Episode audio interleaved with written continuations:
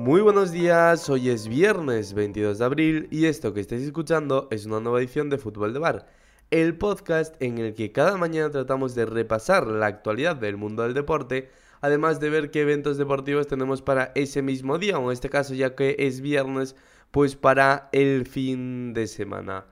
Hoy venimos con un programa en el que hablaremos de todo lo que aconteció en el día de ayer en esos partidos de esa jornada intersemanal de la Liga Santander. Además, pues también hemos tenido playoff de la NBA como cada madrugada en esta última semana. Y tenemos también pues eh, que hablar evidentemente de la previa de ese Gran Premio de Imola de Fórmula 1 o de el Gran Premio del Algarve de MotoGP. Pero antes, como hacemos cada mañana, vamos a abrir la prensa deportiva para repasar las cuatro principales portadas de los diarios deportivos más influyentes de nuestro país. Empezamos como hacemos cada mañana por el diario Marca, cuya portada es para el central del Chelsea, Rudiger, bajo el titular Ancelotti pide a Rudiger. Dice el diario Marca que el técnico del Real Madrid le considera una gran opción de mercado. El central ha rebajado sus pretensiones y vuelve a estar a tiros, lo que afirma el diario Marca sobre la situación del defensor que ahora mismo está en el Chelsea, pero que este verano quedará libre. Eh, nos vamos ya al diario AS, cuya portada es para Mbappé y varios jóvenes futbolistas, ya que dice Mbappé no viene solo. Ese es el titular del diario AS que nos cuenta que el Madrid quiere rodear al francés de un super equipo, busca encaja salarial para Rudiger, como decía el diario Marca, y además el AS que afirma que tiene encaminada la llegada de Chouameni y que en junio renovarán Vinicius, Modric y Militao. Además el diario AS que también habla del partido de el Barça que ganó ayer ante la Real Sociedad dice que el Barça retrasa la fiesta. Aubameyang evita el alirón del Madrid el domingo, ya que pues tras esa victoria del Barça en el día de ayer, pues el Real Madrid no puede ser campeón de ninguna manera este fin de semana. Nos vamos ya a ver las portadas de los diarios catalanes. El Mundo Deportivo, que deja su portada para el partido del Barça, esa victoria del Barça ante la Real Sociedad bajo el titular Saben sufrir. El Barça tira de sacrificio para sobreponerse a las lesiones y sumar tres puntos vitales, nos cuenta Mundo Deportivo que habla de que Araujo, Alves y Piqué se fueron tocados, que los de Xavi acabaron sufriendo, pero que finalmente el gol de Aubameyang decidió. Además, el Mundo Deportivo, que también en su portada reserva un espacio para hablar de la Champions League femenina, y es que dice la hora de las campeonas, las Blaugrana, a encaminar las semis en el Camp Nou, que puede vivir otro récord de asistencia, y es que hoy a las 7 menos cuarto de la tarde se juega ese primer partido de las semifinales de la Champions League femenina, ese encuentro que enfrentará al Fútbol Club Barcelona y al Wolfsburgo en un Camp Nou que se espera que vuelva a presentar una gran entrada. Nos vamos ya por último a ver la portada del diario Sport, que es el último de los diarios que repasamos en el día de hoy y cuya atención también se va, pues como en el caso del mundo deportivo, a ese partido entre el Barça y la Real Sociedad. Dice el diario Sport, reacción de Champions. El Barça se llevó un sufrido triunfo ganadeta sin un juego brillante con un gol de Aubameyang. Xavi se queda sin defensa, Araujo se retiró lesionado y Piqué y Alves tocados. Sobre esas semifinales de la Champions League femenina, el Sport que dice que sea otra fiesta afirma que el Barça busca poner un pie en la final de la Champions en un Camp Nou a rebosar.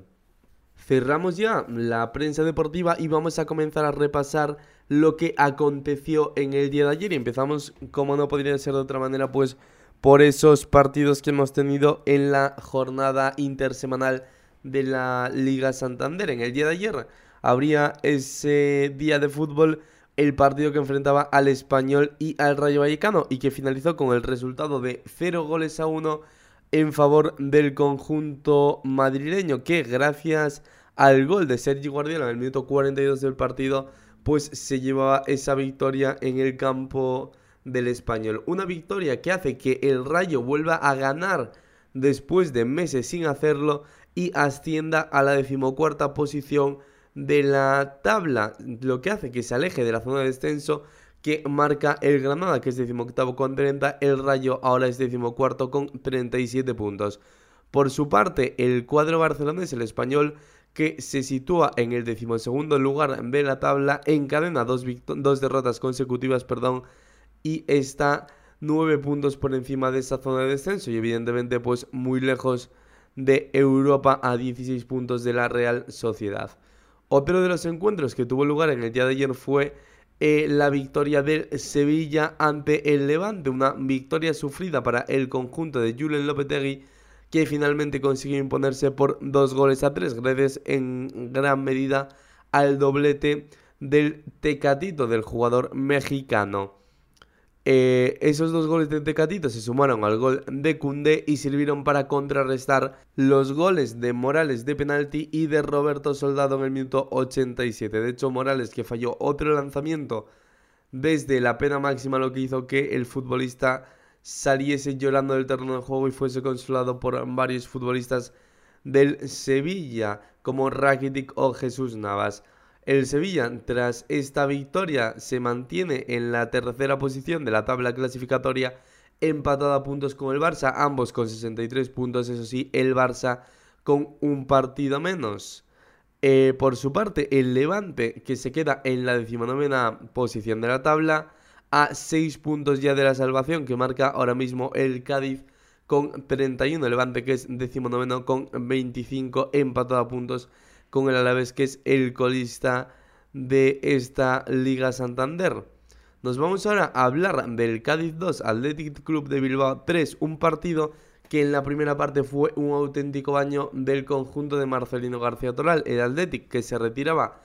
a vestuarios con un 0-3 a favor tras los goles de Raúl García, Munián y Miquel Vesga, pero el partido que parecía totalmente sentenciado hasta que el Cádiz se marcó una segunda parte espectacular. Los goles de Lucas Pérez y Rubén Sobrino que dieron vida al conjunto de Carranza que cerca estuvo de completar la remontada ya que Fali en el 95 estrelló un balón contra la madera y de hecho pues Rubén Sobrino también falló en esos últimos instantes una clara ocasión, de hecho un partido que el Cádiz mereció por lo menos llevarse ese puntito.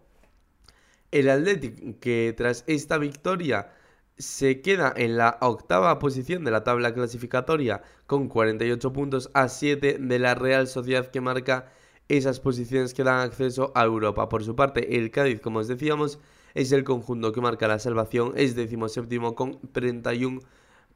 Y por último, en el día de ayer también se disputó ese partido que enfrentó a la Real Sociedad y al Barça y que ganó el conjunto culé gracias al gol en el minuto 11 de Pierre-Emerick Aubameyang, un partido en el que fueron protagonistas las lesiones ya que eh, Araujo y Dani Alves se tuvieron que retirar lesionados del terreno de juego, además de mm, varios problemas también físicos para Jordi Alba o Gerard Piqué, por ejemplo, fueron protagonistas, como os decimos ahí, los servicios médicos del conjunto blaugrana, que sigue arrastrando problemas con las lesiones, como le pasa durante todo el transcurso de la temporada y que en el día de ayer se vieron sobre todo en esa parcela defensiva del conjunto culé. El resultado de este partido que mantiene al Barça en la segunda posición de la tabla clasificatoria con 63 puntos, como os decíamos, empatado con el Sevilla y muy lejos del liderato, evidentemente a 15 del Real Madrid, eso sí, con un partido menos. Tiene además el conjunto culé 6 puntos de ventaja sobre el Betis, que significaría no jugar Champions League, que es el conjunto que está quinto que marca esas posiciones de la UEFA Europa League. Por su parte, la Real Sociedad, que es sexta a 2 puntos del Betis y a 6 puntos de Champions. Nos vamos ya a hablar de lo que tenemos este fin de semana en el fútbol español donde destaca mañana a las 10 de la noche esa final de la Copa del Rey entre el Real Betis y el Valencia Club de Fútbol, un auténtico partidazo en el que se disputarán ese trofeo de la Copa de Su Majestad el Rey. Además, el domingo volvemos a tener partido de Liga Santander, el Barça que recupera ese partido que lleva tenido pendiente todo el curso contra el Rayo Vallecano, domingo a las 9 en el Camp Nou Barça Rayo Vallecano. Además, es un fin de semana en el que también tenemos jornada en segunda división que se abre hoy, de hecho, con un Tenerife Huesca y tenemos algún partido con trascendencia para la tabla clasificatoria, como puede ser sobre todo un Real Sociedad B a Morevieta, que es fundamental en lo que pase en la parte baja de la clasificación y algún duelo interesante en la parte superior como el Almería Sporting del lunes, ambos equipos que llegan en dinámicas bien distintas, el Almería luchando por conseguir ese ansiado ascenso a primera que es segundo a un punto de Eibar, el Sporting luchando por salir de esa zona de peligro de descenso a la primera Real Federación. El Eibar que esta jornada se enfrentará al Málaga, otro equipo muy similar a lo que está ocurriendo, decimos, con ese duelo entre Almería y Sporting, pues el Málaga también, que es el equipo que ahora mismo de hecho marca la salvación, se enfrenta al Eibar, que es el líder de esta segunda división. Como decimos, partidos bastante interesantes y con trascendencia en la clasificación de la segunda división española. En fútbol internacional tenemos un auténtico partidazo en la Premier League el sábado a la una y media entre el Arsenal y el Manchester United, que son quinto y sexto respectivamente. De hecho, si el Manchester United gana al Arsenal, empataría puntos y se colocaría por delante el conjunto red en la clasificación. Otro encuentro que destacamos es en la liga italiana, este sábado también a las 6 partidazo entre el Inter de Milán y la Roma. El Inter, que es segundo a dos puntos del Milán, que es líder, y la Roma por su parte, que está quinta con 58, quiere llegar a meterse en las plazas de Champions, que marca la Juve con 63 puntos. El domingo tenemos también partido interesante en la Premier League, tenemos un Liverpool Everton a las 5 y media y un Chelsea West Ham a las 3 de la tarde. Así que es un fin de semana bastante interesante a lo que a fútbol se refiere. Además, este fin de semana el Paris Saint Germain puede ser campeón de liga si gana su partido en el que se enfrentará al Lens. Mm, dejamos ya el mundo del fútbol y nos vamos a hablar de otros deportes. Cambiamos de balón, nos vamos a hablar ahora de baloncesto. Esta madrugada en la NBA hemos tenido partidos de playoff, Memphis Grizzlies que ganó por 104 a 95 a Minnesota Timberwolves tras una espectacular remontada y es que el conjunto de Memphis que perdía de 26 puntos al finalizar el segundo cuarto y de 25 en el tercer cuarto acabó remontando y acabó llevándose ese encuentro para lograr el 2 a 1 en la eliminatoria. Destacamos sobre todo la actuación de Desmond Bain fundamental para esta victoria con 26 puntos, 7 triples y 6 rebotes. También estuvo bien Brandon Clark con 20 puntos, 8 rebotes y Jamorant con 16 puntos y 10 asistencias. Hablamos ahora de otro de estos encuentros que hemos tenido de playoff esta madrugada, la victoria de los Dallas Mavericks por 126 a 118 contra Utah Jazz. Destacamos la actuación de Jalen Branson que ya había anotado en el segundo partido de la serie 41 puntos y ayer se coronó con 31 puntos y 5 asistencias. Coloca a Dallas Mavericks de esta manera el 2 a 1 a su favor en la eliminatoria. Y por último, también jugaron los Golden State Warriors que ganaron por 118 a 113 a los de Nuggets y se ponen 3 a 0 bastante favorable el resultado para el conjunto de Stephen Curry y compañía. De hecho, un Stephen Curry que anotó en el día de ayer 27 puntos y 6 asistencias. Ha anotado al menos un triple doble en los 115 partidos de playoff que ha jugado Stephen Curry. Números absolutamente impresionantes. En el día de ayer también tuvimos partidos de baloncesto europeo. El Barça que cayó derrotado en ese segundo partido de los playoffs de la Euroliga contra el Bayern de Múnich. Perdió por 75 a 90 el conjunto blaugrana. Hoy será el turno para el Real Madrid, que jugará también esos playoffs de la Euroliga contra el Maccabi de Tel Aviv. Lo vuelve a hacer en casa donde ganó eh, antes de ayer al conjunto de Maccabi también. Hoy a las 12 en tenis aproximadamente, hora aproximada, como os decimos siempre, jugará Pablo Carreño contra Lorenzo Sonego, ese ATP 500 de Barcelona, ese torneo con de Godó, y a las 12 y a la una y media, perdón, harán lo propio otros dos españoles, Jaume Munar y Carlitos Alcaraz, que se verán las caras entre ellos. Además, es fin de semana de Fórmula 1 hoy. A la una y media comienzan los primeros entrenamientos libres de este Gran Premio de la Emilia Romagna. Y a las 5 también el día de hoy tenemos clasificación, ya que mañana,